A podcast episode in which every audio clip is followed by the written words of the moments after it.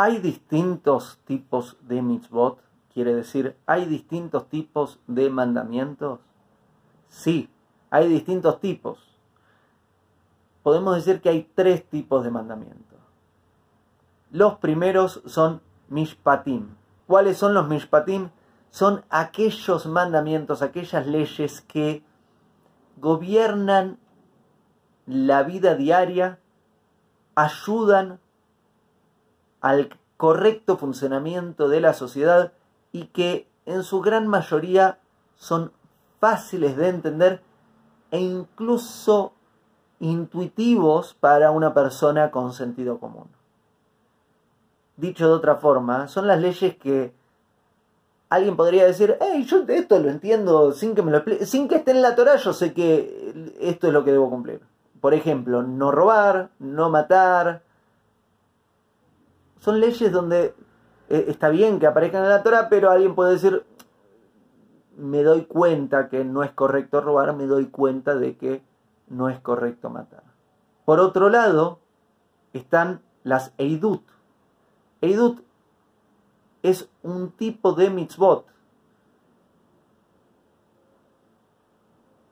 que gobierna las celebraciones judías y que son leyes que no son tan fáciles de entender, o por lo menos intuitivamente no, no siempre las agarras.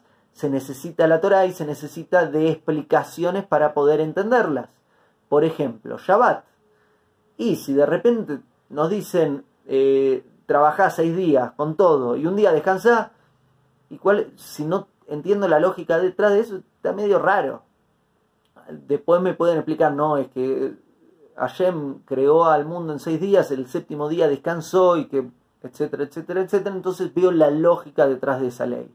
O la ley de las mesusot, que son eh, una cajita chiquitita con una bendición que ponemos en el marco de las puertas. Eh, si aprendemos la lógica detrás de esa ley, cobra más sentido, necesitamos que alguien nos las explique. Y por tercera parte están las hukim. Hukim son mitzvot, son leyes que no tienen lógica. Y porque son leyes que no tienen lógica, que no vienen por sentido común y no tienen una explicación que encontramos fácilmente, son las más difíciles de hacer y por ende se consideran que son de muy grandes. ¿Por qué? Porque ahí se pone en prueba la fe, porque no tiene lógica, no tiene mucha explicación. Sin embargo, ¿Por qué las hacemos? Porque Hashem nos lo pidió. Y si Hashem nos lo pidió, ahí hay una prueba de fe enorme. Lo voy a hacer no porque me conviene, por más de que sé que me conviene, saquemos la parte egoísta de me conviene.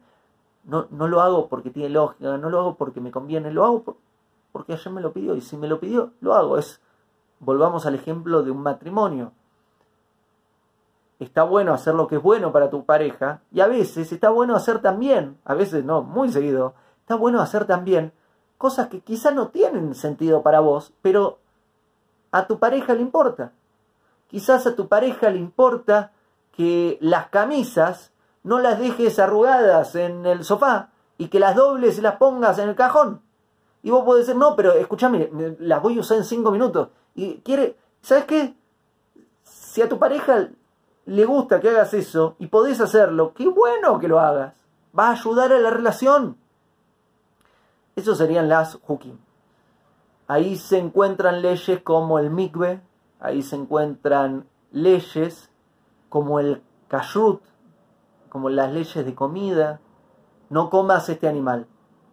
Ahora podemos entender sobre la no crueldad animal y sobre... Mm, pero estamos hablando de leyes que vienen, tienen más de 3.300 años. Esas son las hukim. El audio que acabas de oír es un fragmento de la quinta clase de Torah que podés encontrar como podcast en iTunes, en Spotify y también en mi canal de YouTube como video llamado ¿Qué son las mitzvot y cómo funcionan? Hago esta rápida pausa comercial para agradecerte por oír mi podcast y pedirte que si te gusta lo recomiendes.